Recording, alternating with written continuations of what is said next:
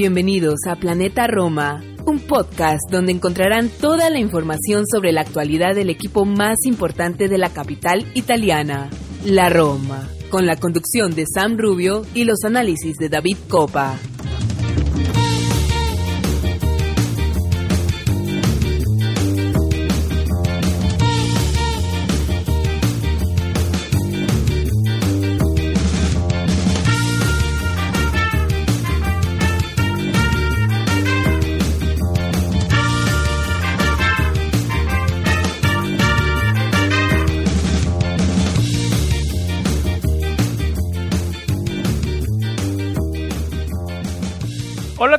Tifosi Yalorosi, y bienvenidos a una nueva edición de Planeta Roma Podcast. Este es el episodio número 103 para ser exactos.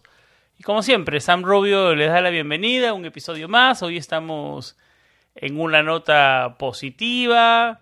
Eh, como esto, así es el fútbol, ¿no? Eh, eso es lo bonito del fútbol y por eso queremos tanto este deporte, ¿no? O más que todo eh, lo digo de una opinión personal, ¿no? Eh, te da revanchas a la semana, a los cinco o seis días, eh, te puedes reivindicar, ponerte a trabajar y levantar la cara y sacar un resultado positivo. muchos llegábamos em, escépticos no con esta Roma por los, últimos resultados en, en Serie A y no veíamos con buenos ojos el partido en Ámsterdam. La Roma sorprendió en un partido eh, en una montaña rusa, digamos, si tendría que resumir ese partido, eh, lleno de emociones, de subidas y bajadas, eh, de jugadores, no errores, reivindicaciones, digamos, Pau López, el mismo Roger Ibáñez. nos vamos a meter de lleno en el primer segmento en el Ajax 1, Roma 2, ese triunfo importantísimo en el partido de ida de cuartos de final de Europa Liga que posiciona en una de una manera, no sé si decirla cómoda, pero de una manera eh, que la Roma puede afrontar con cierta, eh, digamos, no sé si volver a decir y ser redundante y decir comodidad, porque no quiero usar esa palabra, pero digamos, eh, que afronta, afronta, digamos, el partido con otros ojos, ¿no? Porque es, es son dos goles de visitante, Em, hasta perdiendo 1-0 clasifica la Roma. Entonces ha ilusionado a muchos, a muchos romanistas, ha cambiado el humor eh, a todos, el ambiente. Em, así que nada, vamos a comenzar hablando obviamente sobre el gran triunfo en Ámsterdam. También vamos a hablar sobre algunas declaraciones de Fonseca después del partido donde atacó a la prensa. Me quiero también enfocar en eso y tocar ese tema eh, como principal y preguntarle a, nuestros co-hosts David y Martina qué piensan sobre eso. Y bueno, eh, tenemos el tercer segmento, van a ser de las preguntas, que nos han llegado bastantes preguntas. Pusimos en Twitter que íbamos a grabar un episodio. Y bueno, hay muy buenas preguntas. Eh, Martín es el encargado de eso, estaremos hablando de eso más adelante. Y bueno, vamos a cerrar el episodio con una previa completa del próximo rival, que es el Boloña que visita el Olímpico este domingo. Así que nada, em, sin más introducción, nos vamos a una pausa y regresamos con Martín y con David.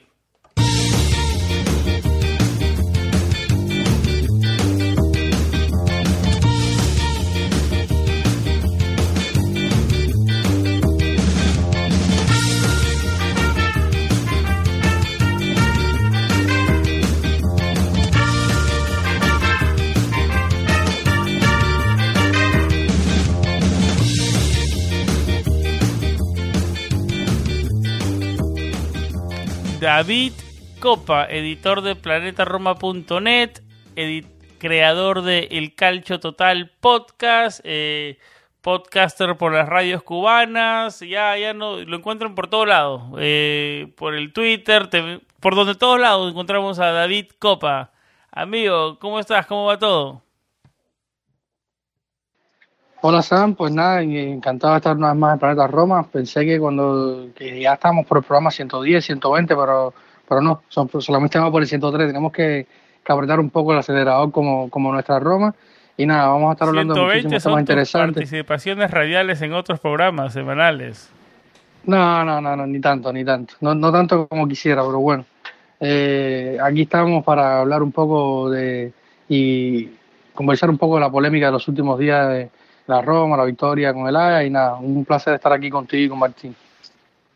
Martín, un placer tenerte de regreso en Planeta Roma Podcast, ya eres parte del equipo.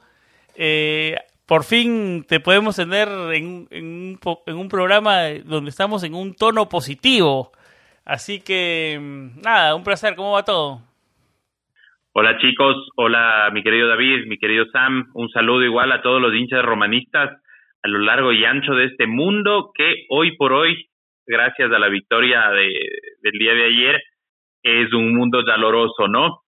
Eh, muy, muy contento, creo que hay bastante de qué hablar, se afrontará el partido de regreso con sensaciones eh, positivas, eh, se llega, llega el equipo con mucha tranquilidad, no debe confiarse, el Ajax es peligrosísimo, un gol en contra en los primeros minutos nos trastocará los planes.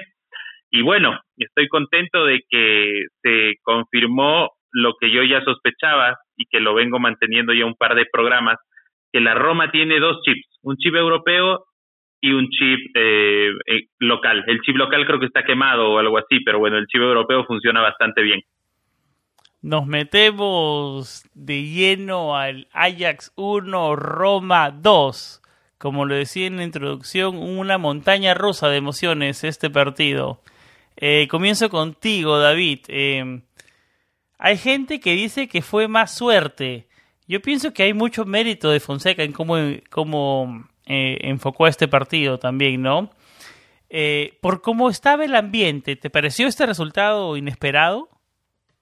Sí, me pareció inesperado. No puedo decir otra cosa. Yo lo había dicho en el programa anterior, no, no esperaba una victoria.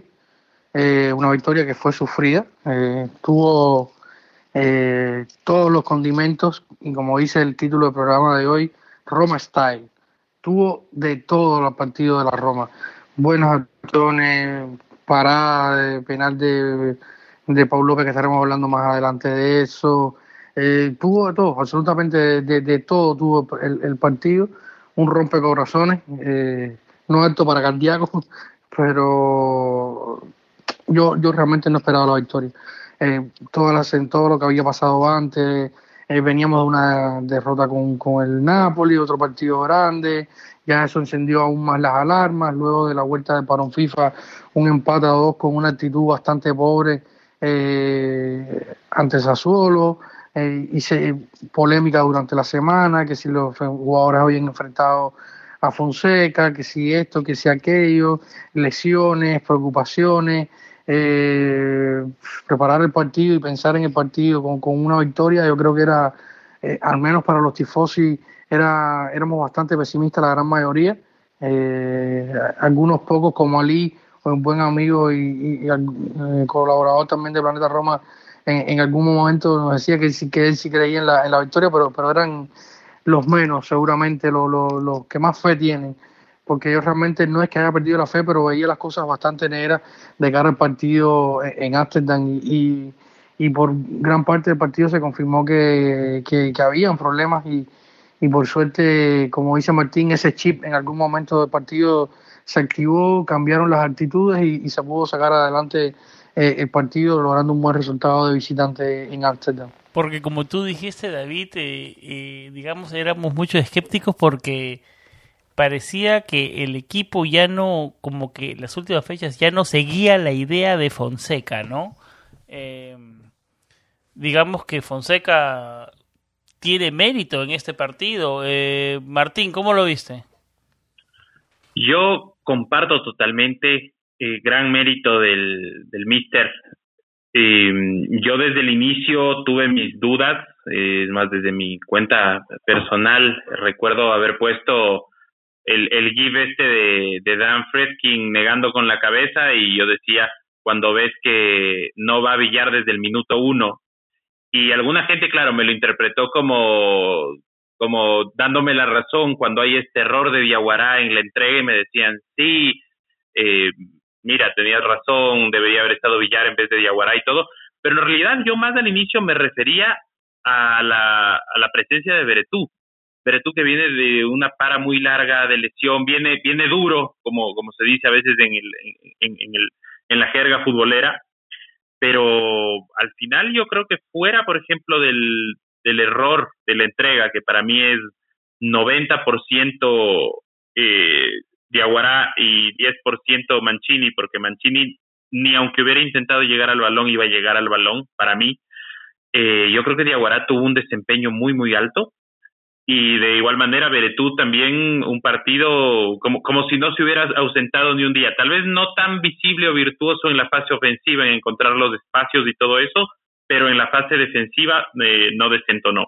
De igual manera, eh, Fonseca está planteando los partidos eh, en, condición de visitante de una manera muy pasiva en, lo que es la construcción.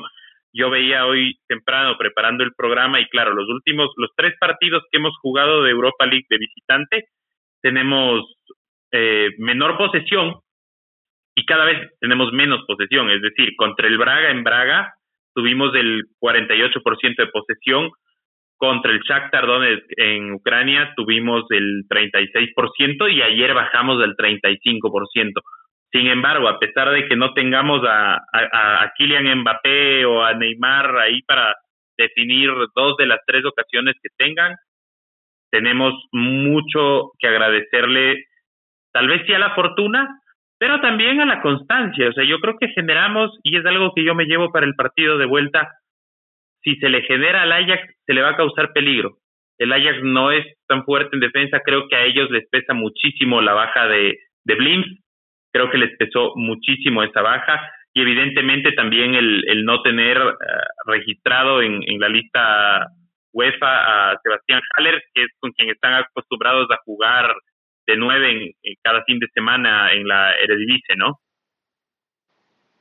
Yo quería eh, acotar mmm, dos, dos cositas que decía ahí Martín. Una, que se habla muchísimo del, del, tema de Mancini, que si tuvo que ir a presionar, que si se quedó a medio camino. Yo creo que, que Mancini, para mí, toma la mejor decisión. Incluso estuvo a punto de salvar sobre la línea.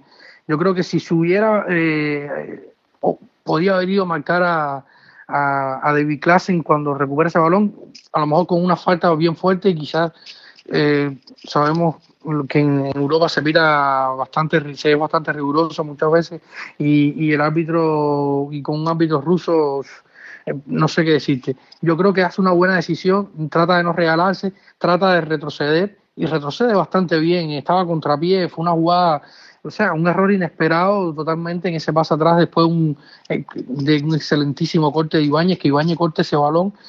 Parecía que la jugada se quedaba ahí, le entrega el balón a Diaguara y Diaguara comete un error que es recurrente en él y es ese pase que se le queda hacia atrás siempre un poco corto, pero Mancini retrocedió muy bien y estuvo a punto sobre, de salvar sobre la línea. Lo otro que decía eh, Martín era que este Ajax, este Ajax tiene bajas importantes como la de Haller, como la de eh, Deli Blin y Masraoui, que ha venido siendo su lateral derecho titular y, fue una baja que se notó sobre todo porque cuando Spinazzola estuvo subiendo por ahí por la izquierda, se, la Roma generó muchísimo peligro. Sabemos que Spinazzola es un hombre muy rápido, tiene un gran regate, ese uno contra uno es de los mejores probablemente que puedan tener un, los laterales izquierdos en la Serie A y posiblemente eh, eh, en las ligas europeas, tiene un gran uno contra uno, muy desequilibrante cuando llega. Eh, y fue, un puñal por ahí Spinazzola. Cuando sale Spinazzola, se termina de, quedar sin, generación ofensiva fluida la Roma. Pedro estuvo bastante intermitente, aunque fue activo en la, en la jugada de, del gol de, de, de Ibáñez, que se hace un, un slalom, se quita dos o tres, termina ganando, ganando un córner que luego termina metiendo un golazo eh, Robert Ibáñez. Pero creo, creo que estas son circunstancias que hay que marcar. Y lo otro que decía eh, Martín de, de, cómo venía planteando los, los partidos los partidos Fonseca yo creo que es muy inteligente. Hay una baja hay una baja en el, en el juego ofensivo de la Roma y, y, es una realidad. Y esta baja viene dada porque Mkhitaryan es un hombre el muy determinante anterior lo querías votar David a Fonseca.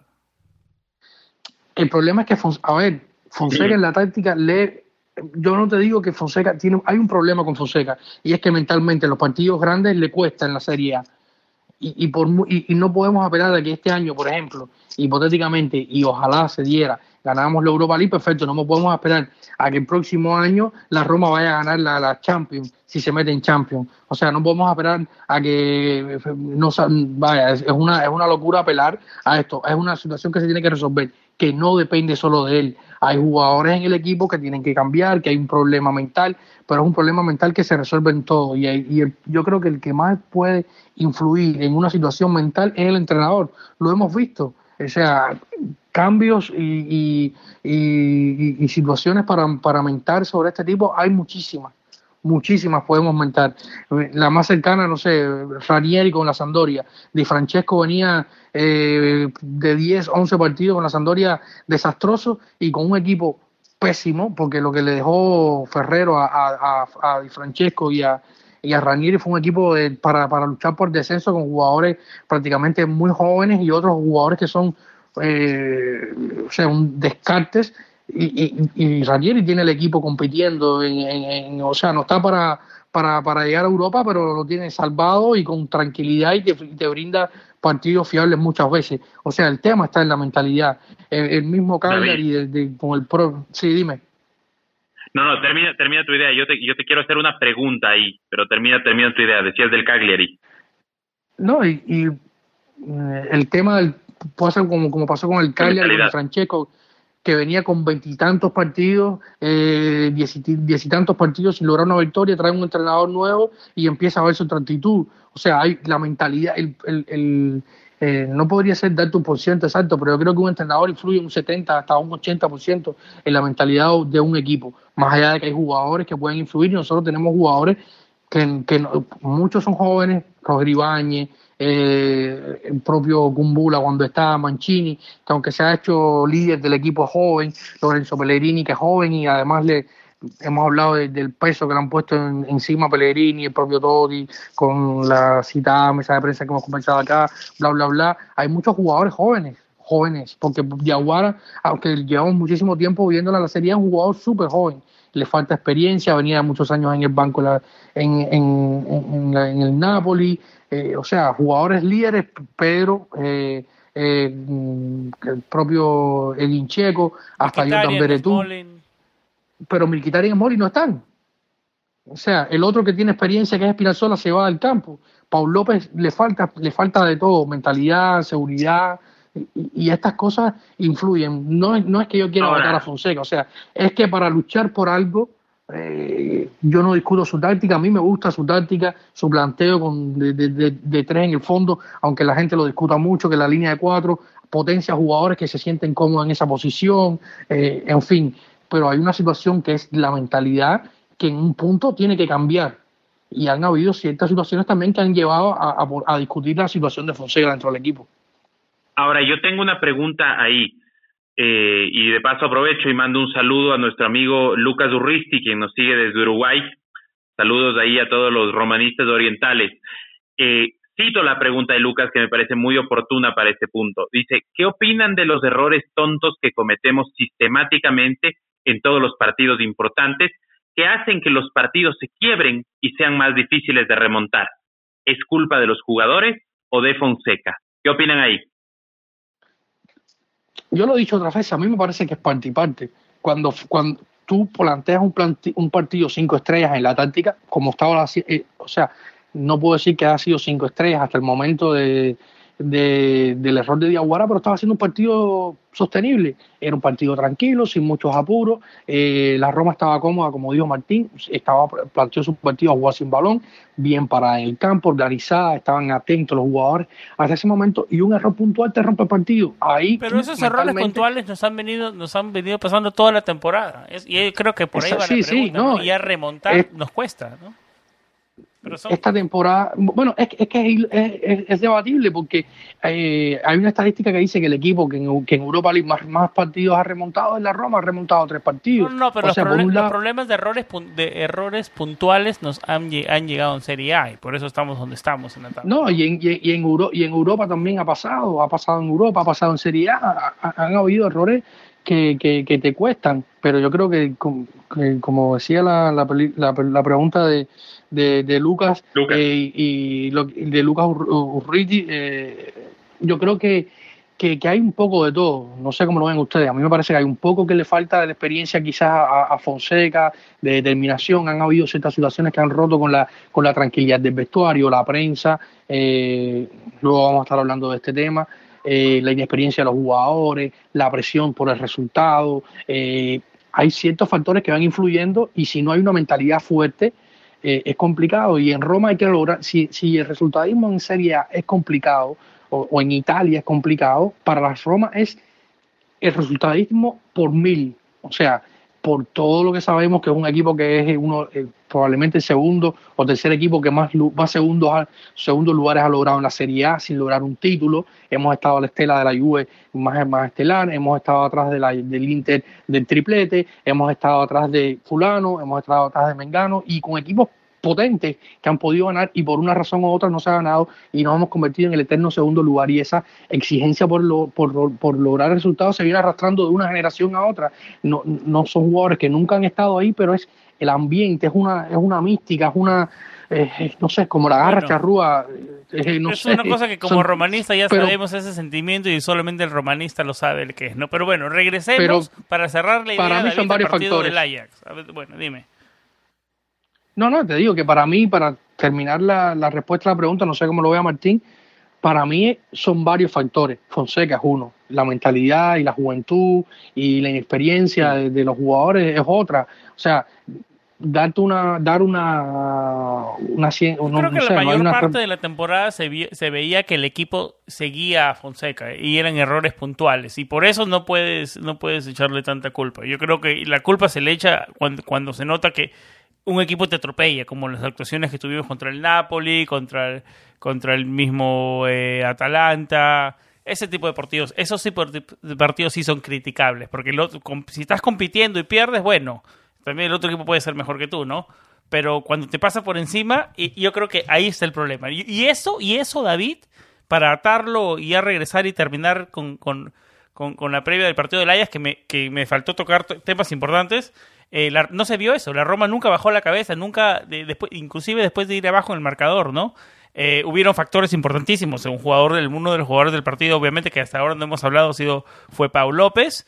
Eh, Correcto. Que, influyó increíblemente en, atajar el penal. Se le vio un poco nervioso, con, especialmente con los pies al comienzo del partido. Pero esperemos que, esperemos que esa, esa, ese penal, que tal vez mucha gente dice que no fue muy bien pateado y fue un poco céntrico, pero también hay que, hay que, porque la mayoría de arqueros se la juega para un lado y vuela y se acabó, ¿no? Así que hay que, hay que, hay que estar, hay que ser un poco, hay que ser un, un tiempista también. tiene mérito, tiene mérito Pablo López. No le podemos, no podemos quitarle todo el mérito al delantero y no darle mérito a Pablo López, ¿no? Eh, factor importantísimo porque Ajax tuvo muchas jugadas eh, de ataque donde rompió, rompió líneas eh, de la defensa de la Roma. Eh, Roger Ibáñez cometió un penal, digamos, infantil, no, Sé, no sé cómo lo vean ustedes, pero se reivindicó, ahí es lo, lo que le decía también en el intro, cómo es el fútbol, ¿no? con un gol de la, como la paró, el control de pecho de delantero para darle el 2-1 faltando minutos, eh, dos goles de visita, eh, estamos bien posicionados, digamos, en una posición, bueno, yo creo que no quería utilizar esa palabra, pero yo creo que es la mejor palabra. Estamos en una posición más o menos cómoda. Es que no me gusta utilizar la palabra cómoda con Roma, ¿me entiendes? Yo creo que por ahí más o menos va, mi va mi va, mi punto. Eh, algo más. Ahora yo les a ver, dígame. Sí, yo les digo, yo les digo una cosa. Ahí justo conversaba con unos amigos hoy tarde y yo decía, o sea, bueno, y decíamos en realidad todos que esta es la victoria más Roma que hay. O sea, es una victoria, es la victoria pírrica, sí, o sea, en verdad. Y pasó todo, todo, todo, todo, absolutamente todo lo que no podía pasar o que ni en los mejores sueños. Que si me decías que pasó en, jugando al FIFA en, en el PlayStation eh, o en la Xbox, te pasó, no te lo creía, porque hay, hay que magnificarlo. Paul López. porque no pasa muy seguido y cuando hay que seguido hay que disfrutarlo también, ¿no? David, ¿algo que quieres decir eh, para ya cerrar eh, este segmento del Ajax? Bueno, en realidad yo creo que, que como, lo, y como lo decía Martín, fue una Roma, una victoria que tuvo de todo, que tuvo de todo y, y, esperar la vuelta. No, no podemos adelantarnos en el tiempo, no podemos, no sabemos qué va a pasar tenemos un partido por medio, pero, pero sí. En este podcast se habla partido a partido. La palabra siguiente fase no se habla más. No se habla, no sé ni qué fase es, no me acuerdo. Yo me, lo único que me acuerdo es que hay partido la otra semana, no sé. Después de eso yo no veo. tendremos que esperar, tendremos que esperar la próxima semana para poder medir, o sea, cómo vamos a llegar, porque pueden pasar, los lesionados se siguen acumulando por día, eh, en fin. Eh, aparte de un partido caliente dentro de la cancha, eh, Paulo Fonseca calentó, lo calentó afuera de la cancha en, sus declaraciones por partidos donde criticó abiertamente a un sector de la prensa. Eh, vamos a una pausa y regresamos con las declaraciones de Pablo Fonseca.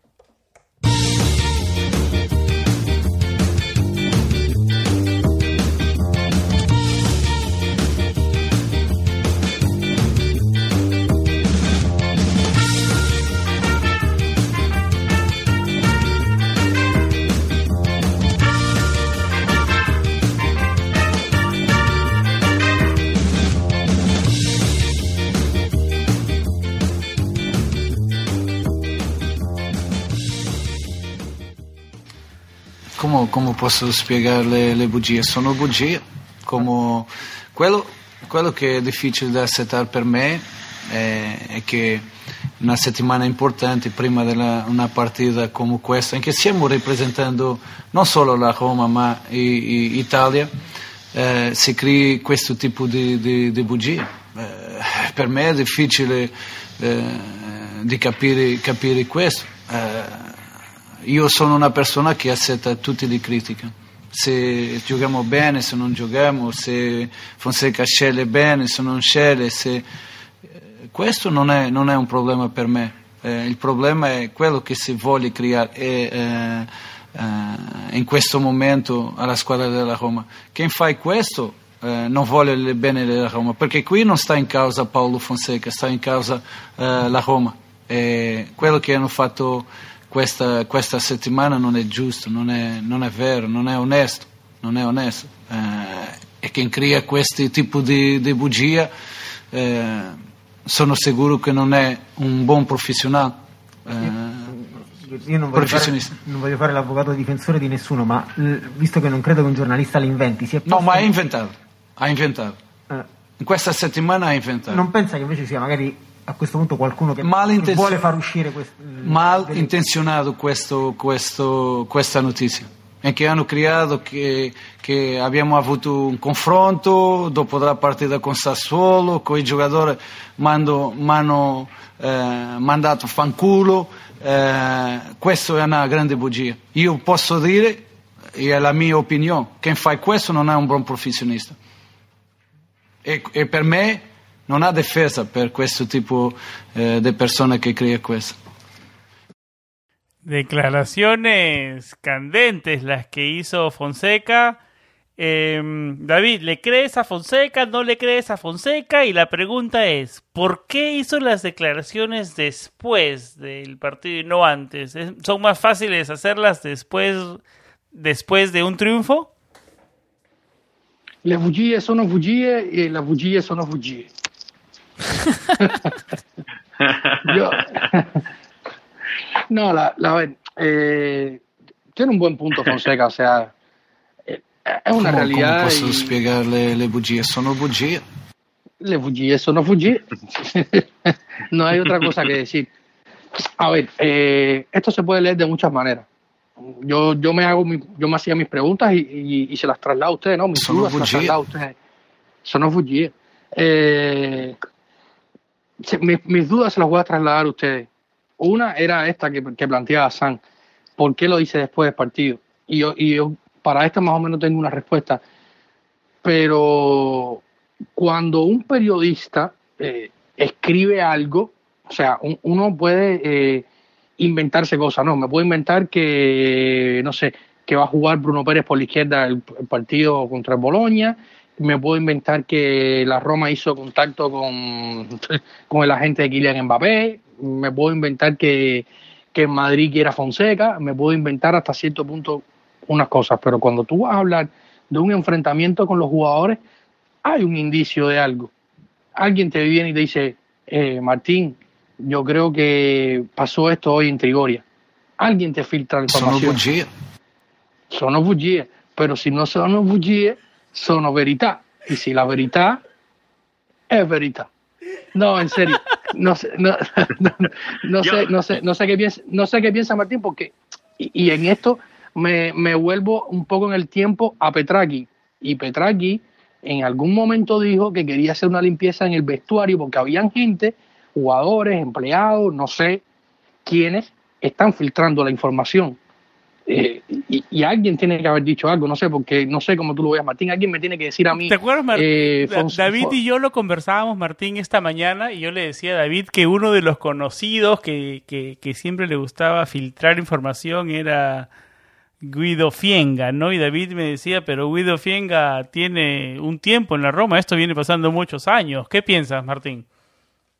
A ver, yo creo que la, respuesta a la primera pregunta es que sí, o sea, simplemente creo que Fonseca se queja, perdón, sale con esta verdad luego del partido porque es más fácil decirlo en un partido en el que te fue tan bien.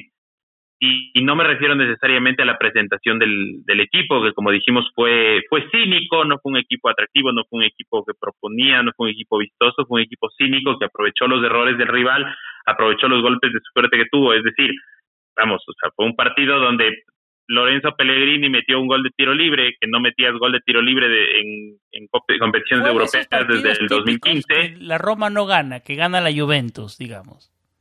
Exactamente, o sea, fue un equipo con, con malicia. Entonces, si es que es ese partido donde, como te digo, pasa eso, o tapas un penal que en competiciones europeas no lo tapabas desde el 2010, es más fácil sentirte aplomado y, y decirlo. Ahora lo que yo siento que fue, fue más, más que, puede que sea, no voy a hablar de si es verdad o mentira lo que está diciendo Pablo Fonseca, pero es como una llamada de, auxilio y apoyo. De hecho, hoy en las, en las redes eh, italianas, o sea, en, en, Italia sobre todo, quiero decir, en Twitter, eh, surgió una iniciativa con un hashtag que se llama eh, per Fonseca, perdón, con Fonseca per la Roma, que es básicamente, claro, vamos a apoyar a Fonseca, dejarle trabajar, dejar de hacer tanta cosa, dejar de filtrar información buena o mala, o sea, peor la información mala, o sea, dejar de patearle a la Roma en el piso, que es lo que siempre hacen los medios italianos, porque creo que la, Roma es la comidilla de la prensa rosa italiana. Para mí es así, porque claro, cuando cuando cuando pasas a, le ganas al Ajax, le ganas al Ajax en Ámsterdam en, cuartos de final de la Europa League, siendo el único equipo italiano que está en Europa. ¿Y cuál fue el titular de la de la Gaceta y de Tutto y de los otros medios? Ah, lucha Scudetto abierto, eh, lucha Scudetto, el Inter saca tantos puntos, partido que ya fue el lunes, o eh, la lucha por el cuarto puesto, eh, la Juve y el Napoli y lo que sea, ya, también ese partido fue el lunes. Entonces, de, la Roma solo hablan cuando... No te metas con la Gaceta porque vas a tener problemas con el señor David Copa. no, pero de, la Roma solo hablan para, para, para polémicas y para cosas. Entonces, yo más que verlo, o sea, puede que sea, o sea, algo hay de fondo. O sea, cuando el río suena, piedras trae. Eso es un, un adagio más viejo que, que las arañas y puede que haya algo de verdad, pero para mí es más del, más del gesto. Yo trato de ver el gesto que es Fonseca diciendo, oye, por favor, o sea, mira dónde estamos, magnifiquemos y, y, y, cállense. O sea, puede ser que sí, que haya habido una, una, una bronca ahí con los jugadores, que, que nos mandamos al diablo, lo que sea, sí, pero, pero cállense, o sea, déjennos, déjennos trabajar, déjennos acabar, el, así sea el ciclo, el proceso, la Europa League, lo que sea. Sí, David, ¿algo más que agregar? No, eh, a, ver, a, ver, al punto de todo esto, la noticia sale de un periódico romano, no es que salió de la Gaceta, no es que salió de Tutto Sport, sale del centro de Roma, de los, de los periodistas que están más cerca de Roma, de los periodistas que pueden tener una, una, una información de primera mano más, más, más, más fidedigna, ¿no? por decirlo de alguna manera.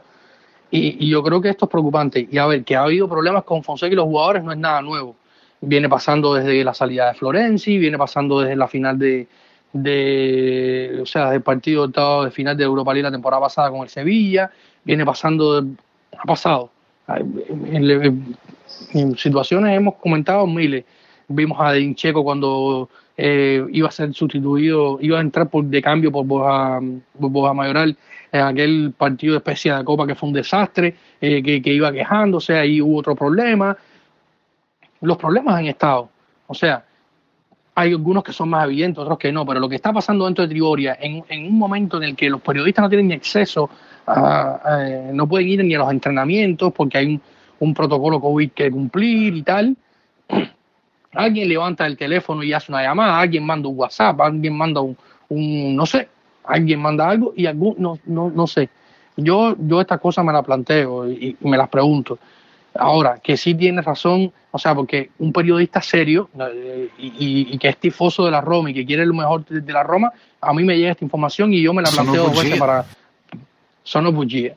Y sí, eh, estas yo me, yo, yo me la pienso para, para ponerle en un periódico o sea, yo como periodista serio, pero a veces hay que vender, hay que, no sé, eh, y estas cosas, cuando tú quieres proteger un equipo, lo proteges y, estas cosas las eliminas y no las publicas eh, o, lo enfocas de otra manera, no lo, no lo pones, como decía el título, creo, creo que era Diario Lego, eh, tutti, tutti confrontó o, todos contra todos en, en el vestuario, o sea, hay mil maneras de enfocar una situación mala eh, y estas cosas evidentemente hacen daño a un ambiente que ya está eh, roto. Vamos a una pausa y regresamos al siguiente segmento, al, al segmento favorito de nuestro gran amigo Martín, al segmento de saludos.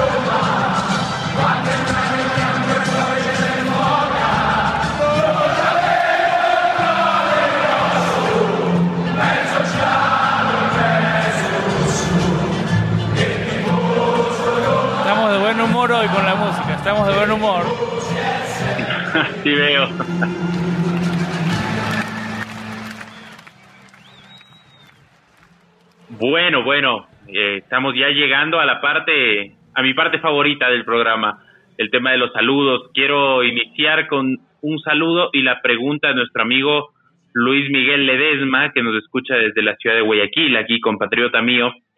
Dice, si llegan a instancias finales de la Europa League, ¿qué pasaría con el proyecto de Fonseca? ¿Qué pasaría, Sam, David? Se interrumpe si ganamos la Europa League o si llegamos a la final o si lo superamos del United ya, y llegamos a la final, no, no nos pongamos campeones. ¿Qué pasaría con el proyecto de Fonseca? Pero hay, hay diferencia, porque si llegamos campeones, automáticamente clasificamos a Champions y hay una cláusula en el contrato de Fonseca que donde automáticamente se extiende el contrato. Los términos en sí no los tengo, no los tengo, los datos no los tengo, pero sí se extiende el contrato. Ahora, si no la gana y digamos llega a una final y el equipo deja una buena sensación en finales de temporada, se puede hasta mantener el debate. Yo no sé cómo lo vea David, de mantener a Fonseca. David. Yo siempre, todos los que me conocen y los que me siguen de tiempo saben que yo soy, eh, a mí me gustan los proyectos largos, me gusta dar confianza, me gusta la estabilidad. y yo creo que este es uno de los proyectos, a pesar de todas las dificultades más estables que hemos tenido en los últimos años, eh, si se llega a la final, gano o no, yo sí le daría la, confianza a Fonseca, porque ya es un hito en la historia de la Roma eh, llegar a una final. No tenemos muchas Me voy a tener que retractar con los que nos escuchan, Martín, porque yo había dicho en el programa anterior que era se había derramado, era, había sido la última gota que había derramado el vaso. No, es que el empate bueno, estamos, estamos, estamos especulando, estamos especulando. Y como te dije hace un rato, que hay, problemas serios que se tienen que mejorar. que se, que, se pueda dar un voto de confianza, o sea, cuando tú logras un objetivo mínimo, que es llegar a una final de la, de la, de la Europa League, no, no, no, que no te va a dar... por favor. No, estamos, estamos especulando, vamos a especular. Eh, más allá de, de, salar o no, de, lo que pueda pasar, a pesar de que yo soy supersticioso, eh, eh, vamos a ponerlo en el contexto de, de, que la Roma ha llegado a la final de la Europa League y se tiene que decidir para analizar o, tratar de ser lo más analíticos posible. Yo, si fuera el presidente de la Roma, por lo menos me plantearía la idea de darle continuidad al proyecto de Fonseca al menos, no sé, un año más, quizás mínimo seis meses. Eh, un año, hay que hacer muchísimo. Un, año más con un buen delantero y un buen nueve. Un año más con un buen delantero y un, y un, y un nueve joven titular. Digamos, un año más con Muso y Velotti. Y por ahí algún algo alguna adición más en el equipo. Tú planteas eso. Mira, no me traes a Somos una raza especial, ¿no? Vamos de un fin de semana de hablar de, de Sarri y Alegre a hablar de continuidad de Fonseca. es que, es que, es que la Roma, nosotros, nosotros somos una montaña rusa. Eh, un día estamos muy arriba, un día estamos muy abajo. No, no, la estabilidad, que es lo que tanto se le pide a Roma, es lo que menos tenemos en todos los sentidos. Eh, y yo te, yo, como yo te decía, Martín, si, si no me, aunque no me traigas a Velotti, aunque no me traigas a Muso, un delantero joven, un portero fiable, eh, y limpiar, limpiar y darle opciones a Fonseca. Fonseca tiene hoy dos, tres defensores que no utiliza, Facio, Juan Jesús y, y, Santón. Eh, está un mediocampista que puede utilizar, eh, que es Cristante, lo usa siempre en defensa. ahora tiene a Reynolds, que bueno, no lo tiene inscrito para la competición europea porque llegó tarde eh, en el mercado de enero y, por, ser extracomunitario no podía ser inscrito, o sea, estaba, tenía un solo lateral un solo lateral disponible eh, eh, hasta este, hasta que entró Calafiori porque Calafiori estuvo todo el tiempo lesionado, o sea, ha tenido muchísimas bajas, ha tenido muchísimos problemas. Si hoy nosotros, si hoy la Roma tuviera un central más o dos centrales más a disposición, aunque no estuvieran al nivel de Molly, aunque no estuvieran al nivel de, no sé, no fueran top, pero fueran alternativas válidas para que Fonseca, como lo que Fonseca confíe con ellos, para ponerlos, eh, hoy estuviéramos hablando de otra cosa porque hubiéramos, hubiera más capacidad para rotar. Si, si arriba tuviéramos jugadores que, que, sean determinantes, eh, a mí, la, a mí la, la, vuelta al Charaui siempre me dejó dudas. Hoy está lesionado, no, no, no quiero hablar con el periódico del lunes abajo, eh, abajo del brazo, pero ya eh, está lesionado el Charaui y estaba viendo en la portada recién de, este sábado del, del diario romanista que se teme que sea una lesión de larga duración del Charaui y era algo que podía pasar, que estaba sobre la mesa porque tanto tiempo parado y venir a competir de, buenas a primeras era algo y, y el Charaui es un jugador propenso a las lesiones, un sueldo alto, un contrato largo un Pastore que no, te ha servido de nada durante toda la temporada. O sea, Fonseca ha tenido casi un equipo B que no ha podido utilizar en una temporada donde juega cada tres días, tiene problemas de COVID, tiene problemas de lesiones. Entonces esto ha sido un handicap grande. Fonseca nunca... Eh, sí, yo solo quiero hacer una precisión. Tú dijiste un, un Pastore que no ha servido durante la temporada. Yo quiero decir un Pastore que nunca sirvió. Para mí así, sirvió dos partidos y, pagaste 42 millones por dos partidos, son los dos partidos más caros de, de, 20 millones por taco. Claro, totalmente de acuerdo. Ahora, y yo tengo ahí, quiero traer algo a colación, ya que hablábamos de la defensa y de tener dos defensas de calidad. Tenemos una pregunta de nuestro amigo eh, Alan, que, que, tengo entendido que nos escribe desde Honduras, desde Honduras, Alan Skid y nos dice, ¿qué opinan del planteamiento de Fonseca en Ámsterdam y por qué no juega Juan Jesús en defensa y así no se sacrifica más a Cristante? Correcto. Voy, voy a iniciar con la respuesta yo porque a partir de eso tengo una pregunta. Claro, no estamos jugando con Juan Jesús ni tampoco podríamos jugar con Facio porque no se los incluyó en la lista de jugadores habilitados para las fases finales de la Europa League. Ahora, la pregunta mía para, para, para ustedes, eh, para, para David y para Samuel precisamente, va en el siguiente sentido. ¿Por qué no se inscribió a Juan Jesús y a Facio en la lista de Europa League? Opción uno, porque se pensó que bastaba con lo que teníamos, es decir, no estaba presupuestado que se lesione Kumbula, que se lesione Smalling, que tenga problemas de Ibáñez, etcétera, o sea, se pensó que se tenía una saga profunda. Opción dos, porque realmente no le suman nada al equipo, u opción tres, porque tal vez eh, hubo uno de nuestros varios descuidos administrativos o simplemente la lista tenía un máximo cupo y ellos no entraron. Opción cuatro, yo creo que no cuentan para Fonseca. Ok. yo te voy a decir. Y, claro, también opción uno, yo creo que no contaban con, la, con las lesiones, ¿no? Yo creo, yo creo que hay, yo creo que hay un poco de todo. Opción uno, que no se contaba, o sea, se, se, esperaba que en un punto determinado Malin tuviera continuidad y que Kumbula no tuviera esta lesión eh, con la selección, pero eran opciones que estaban ahí que se debieron barajar. Eh, yo tengo la, idea también de que Fonseca a, Juan Jesús le dio todas las posibilidades que le fue a dar. El primer partido de Fonseca en la Roma, yo siempre lo digo, eh, lo tiró Juan Jesús, él solito, lo tiró Juan Jesús. Con el lleno. 3 a, 3 a 3 con el lleno, un penal tonto y o sea, fue un, fue un partido que, que, que, lo tiró a desastre.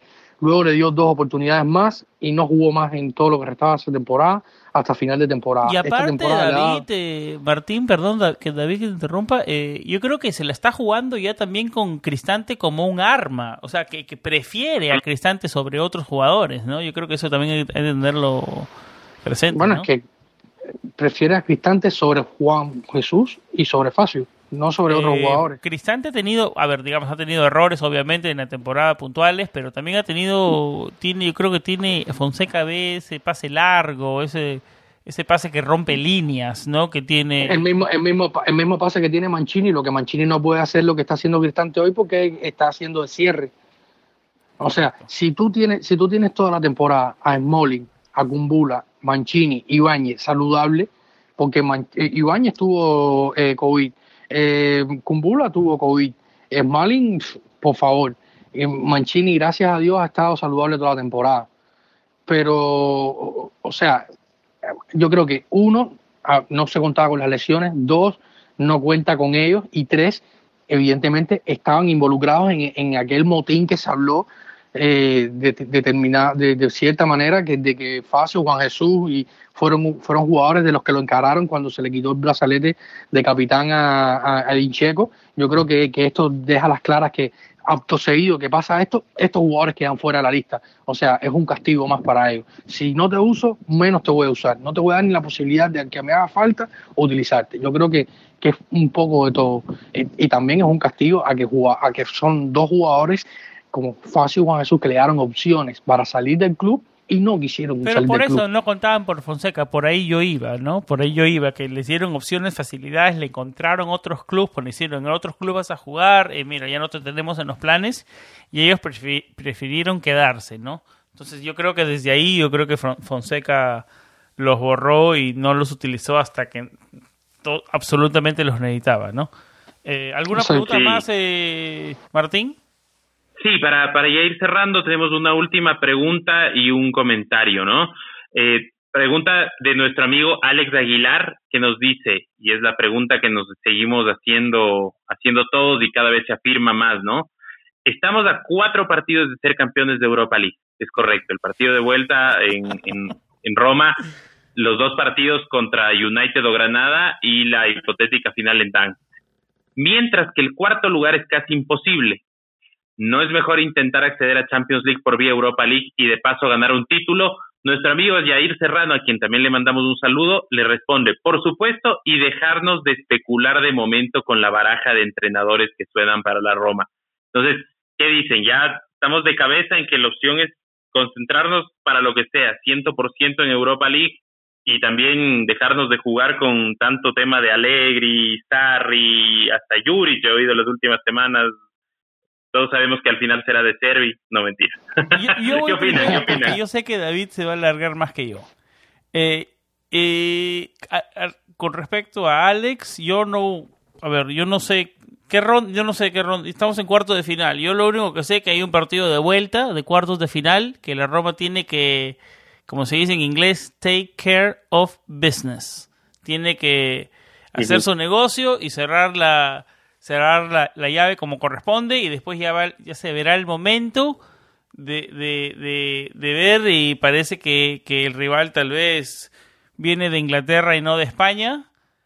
eh, ya se verá en su momento, ¿no? Será una historia diferente, será parte del camino. Yo creo que la, Roma, si vemos más allá del siguiente partido, estábamos cometiendo un error. Y este equipo ya nos, nos ha enseñado eso.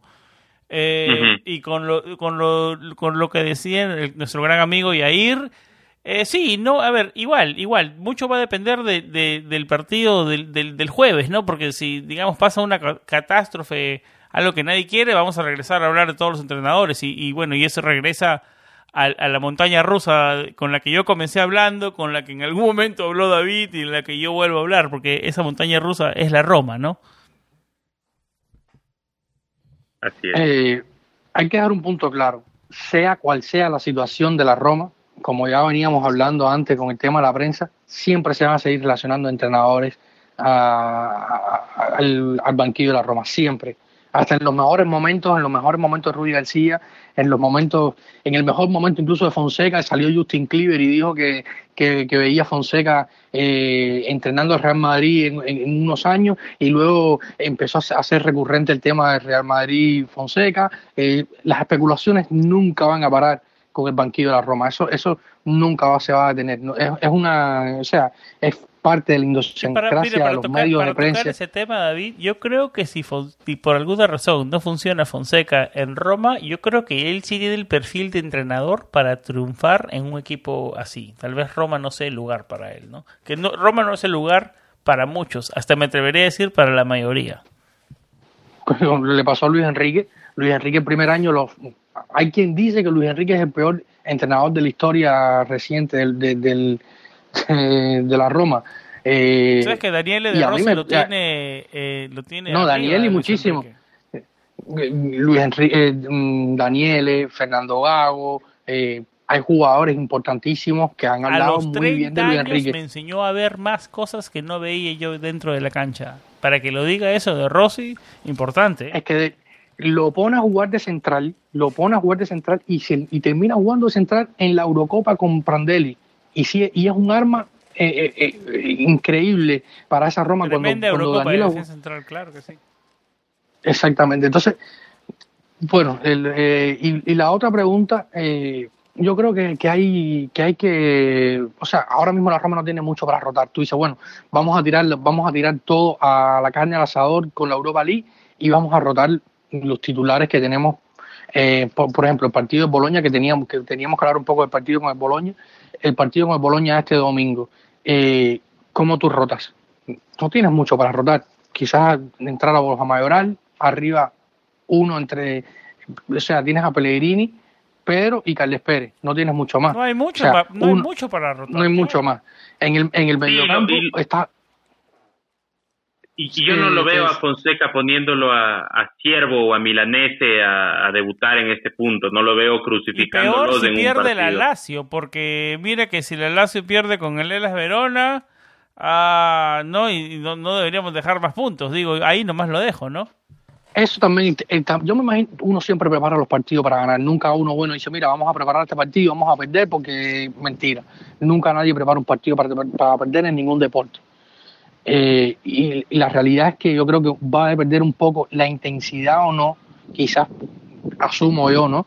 Eh, muy a la distancia de que pueda pasar un partido que se juega antes de la Verona el Lazio. Lazio tiene un partido más que jugar con el Torino que está en zona de descenso, que se va a jugar la vida en ese partido que ha tenido tantos los dos Lazio eh, Torino Lazio y Lazio Torino han tenido tantas cosas alrededor durante la temporada que yo creo que va a ser un partido muy intenso por ambos lados, sobre todo porque el Lazio busca solidificarse en zona Champions y el Torino busca eh, salir de alejarse de la zona de descenso.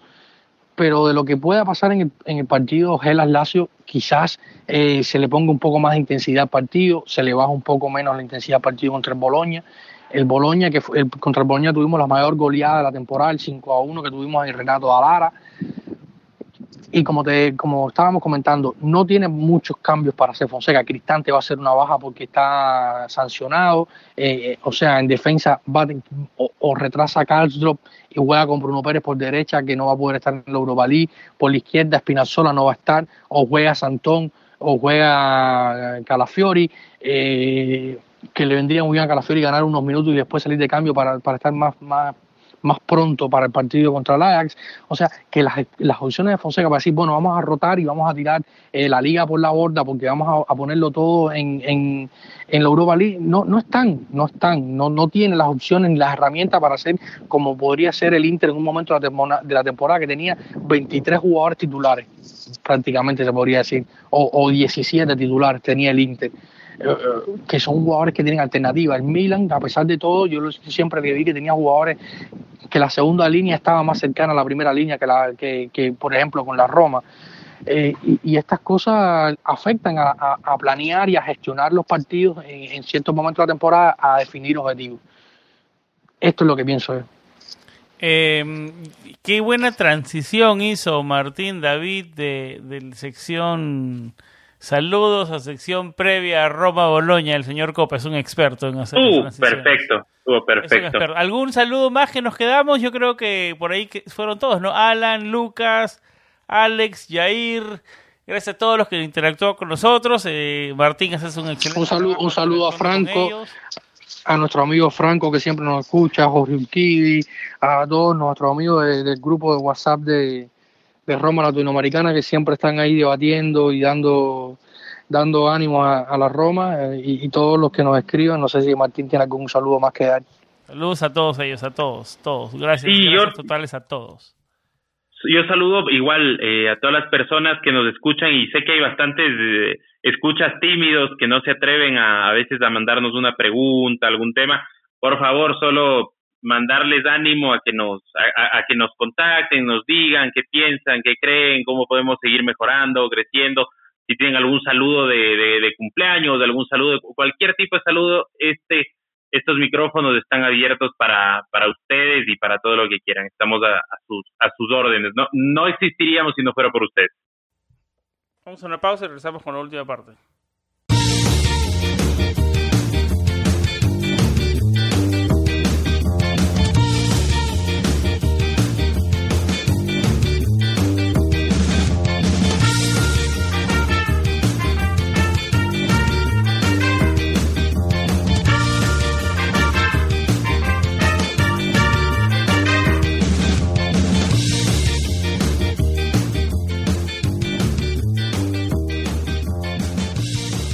Por la jornada 30 de la Serie A, la Roma recibe en el Olímpico al Boloña, un Boloña que llega en la posición número 11, de los últimos cinco partidos ha perdido tres y ha ganado dos.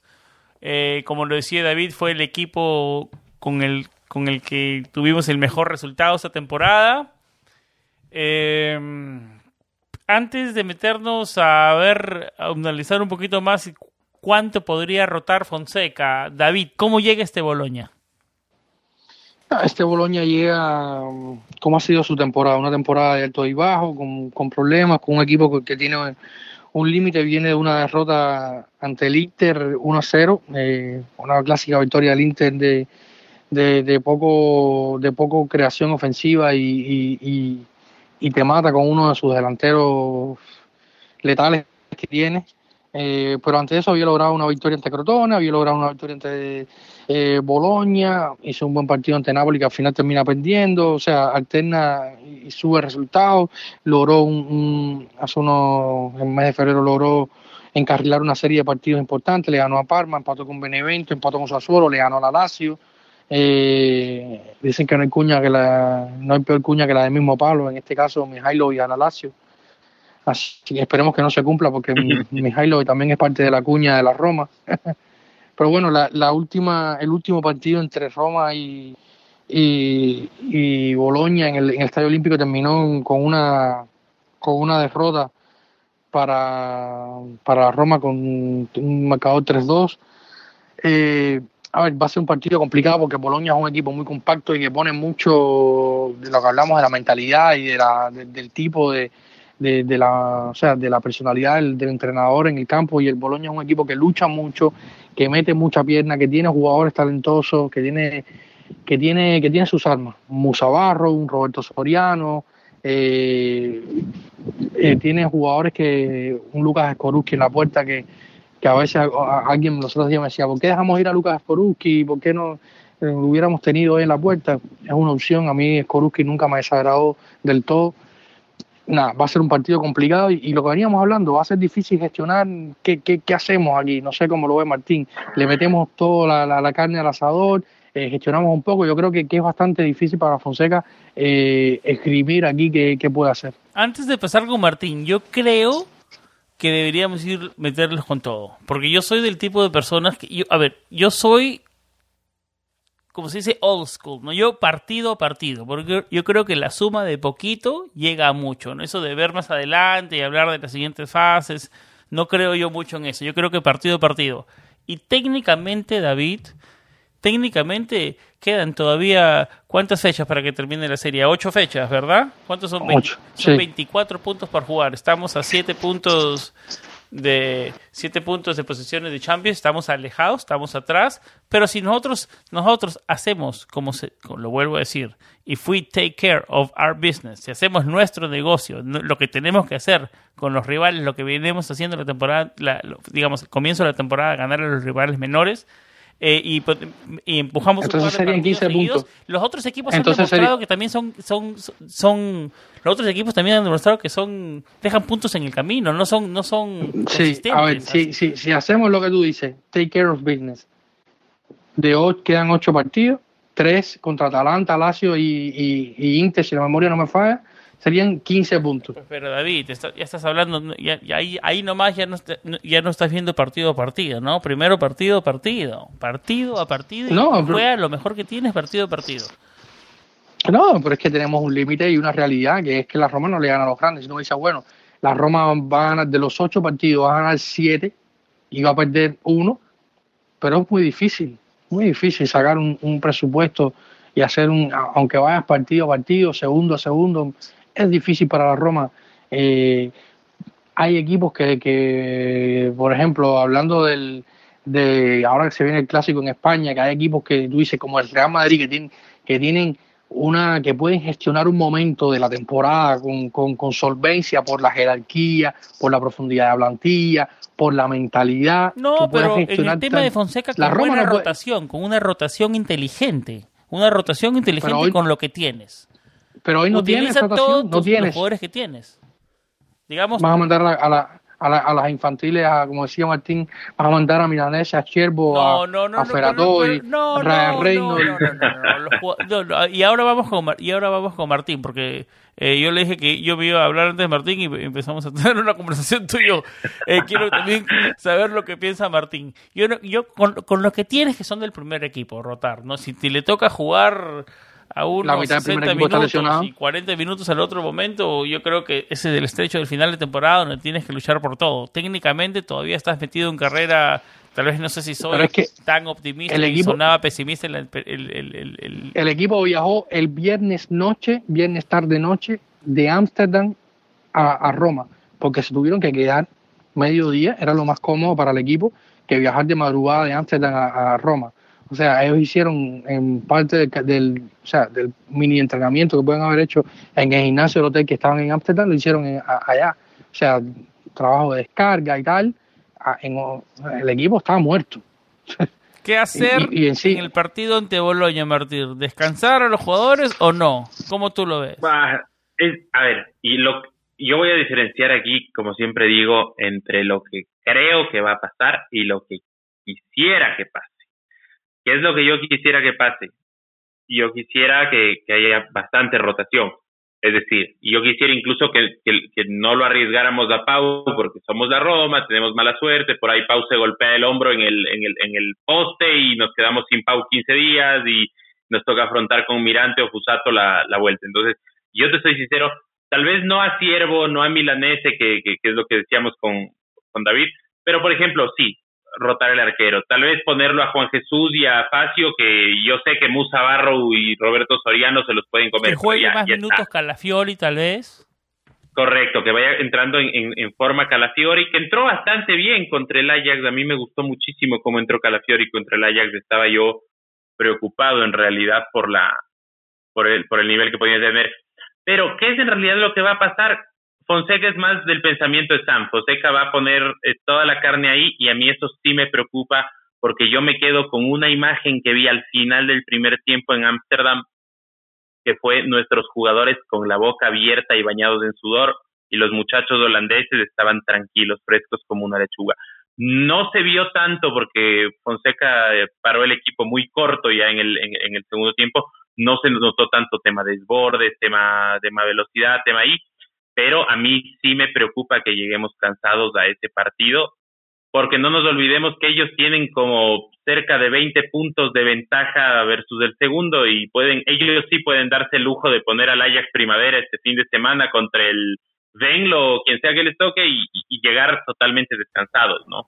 Ya hablaremos en la previa del partido con el Ajax de regreso y después del resultado con el Boloña pero a mí lo que me preocupa del, del partido de la otra semana del regreso frente al Ajax es que la Roma va como favorito.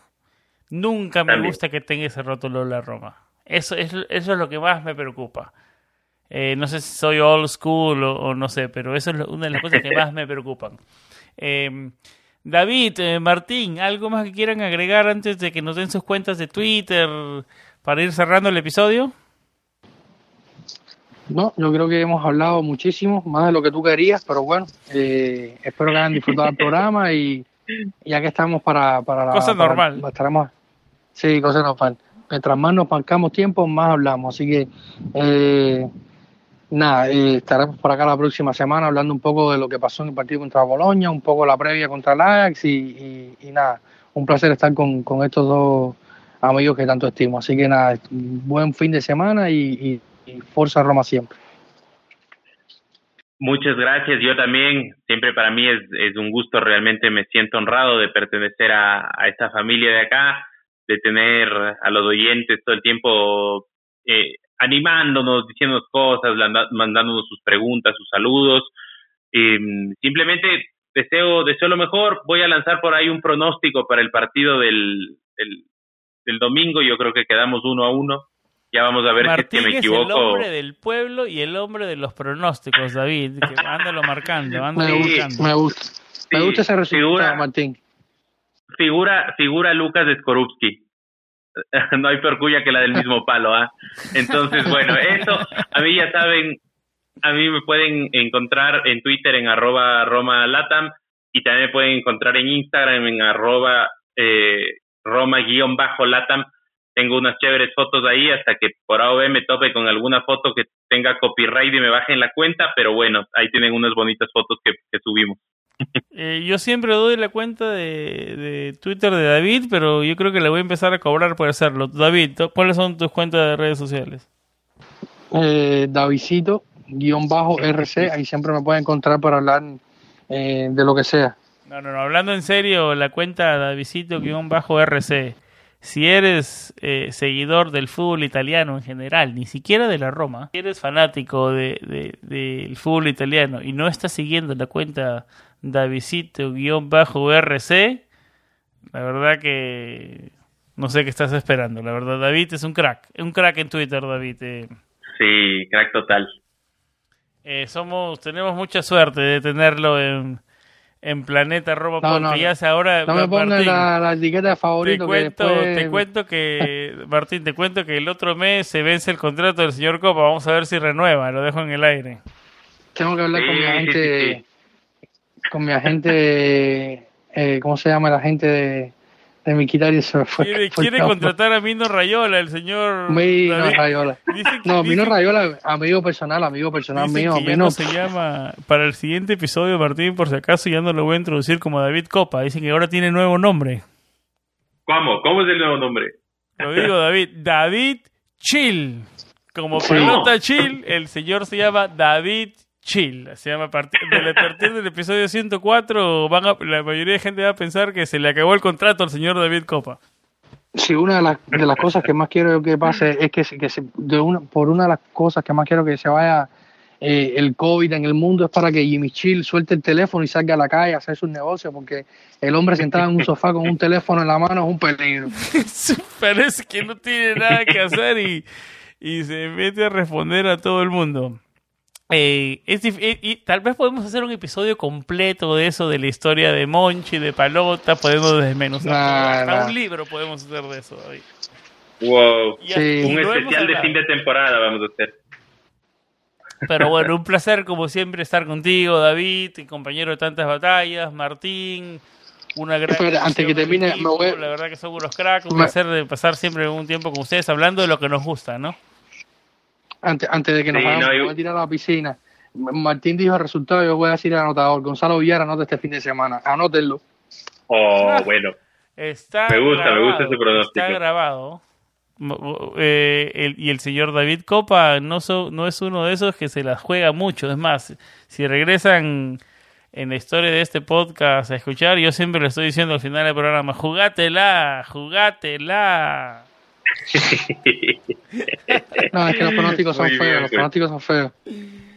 Yo tampoco soy mucho de pronósticos, yo soy más de, de, ideas de juego, ¿no? De cómo viene. Por eso que por eso que sorprendió tanto y comenzamos eso ya para cerrarlo, esta victoria frente al Ajax, ¿no? Que nos deja en un tono positivo, nos deja en un equipo que todavía dice dice, no, a ver, yo siempre, y, termino con esto, no podemos ganar o perder, pero siempre con la cabeza arriba y siempre luchando por la Roma, ¿no? Y no quiero que, nos atropellen y que, y que falten el respeto a la camiseta, ¿no? Y bueno, con eso lo voy dejando. Y, y, y, esa grata sorpresa que nos dieron en Ámsterdam, la verdad que es bienvenida, porque hemos, hemos sido tifosi sufridos esta temporada hasta ahora. Eh, yo creo que por aquí vamos cerrando el episodio número 103. Ha sido un placer. Eh, como siempre, contento de estar con Martín y con David. Eh, espero que estén, que tengan un buen comienzo de su fin de semana, que la próxima vez que hablemos sea con un triunfo y que regresemos a las riendas del triunfo en Serie A con una victoria frente al Boloña, siempre con vibras positivas y como siempre, lo más importante, Forza Roma. Chao. Thank you.